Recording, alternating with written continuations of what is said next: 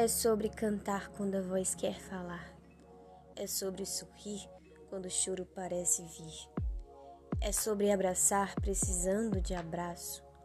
É sobre me jogar na multidão quando desejo solidão. É sobre sua vida em mim. Já não vivo eu, né? Ele vive em mim.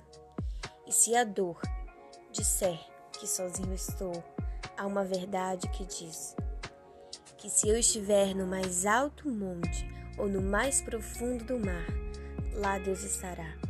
A sensação da solidão e da inutilidade, o desânimo e a angústia, nada pode me separar desse amor.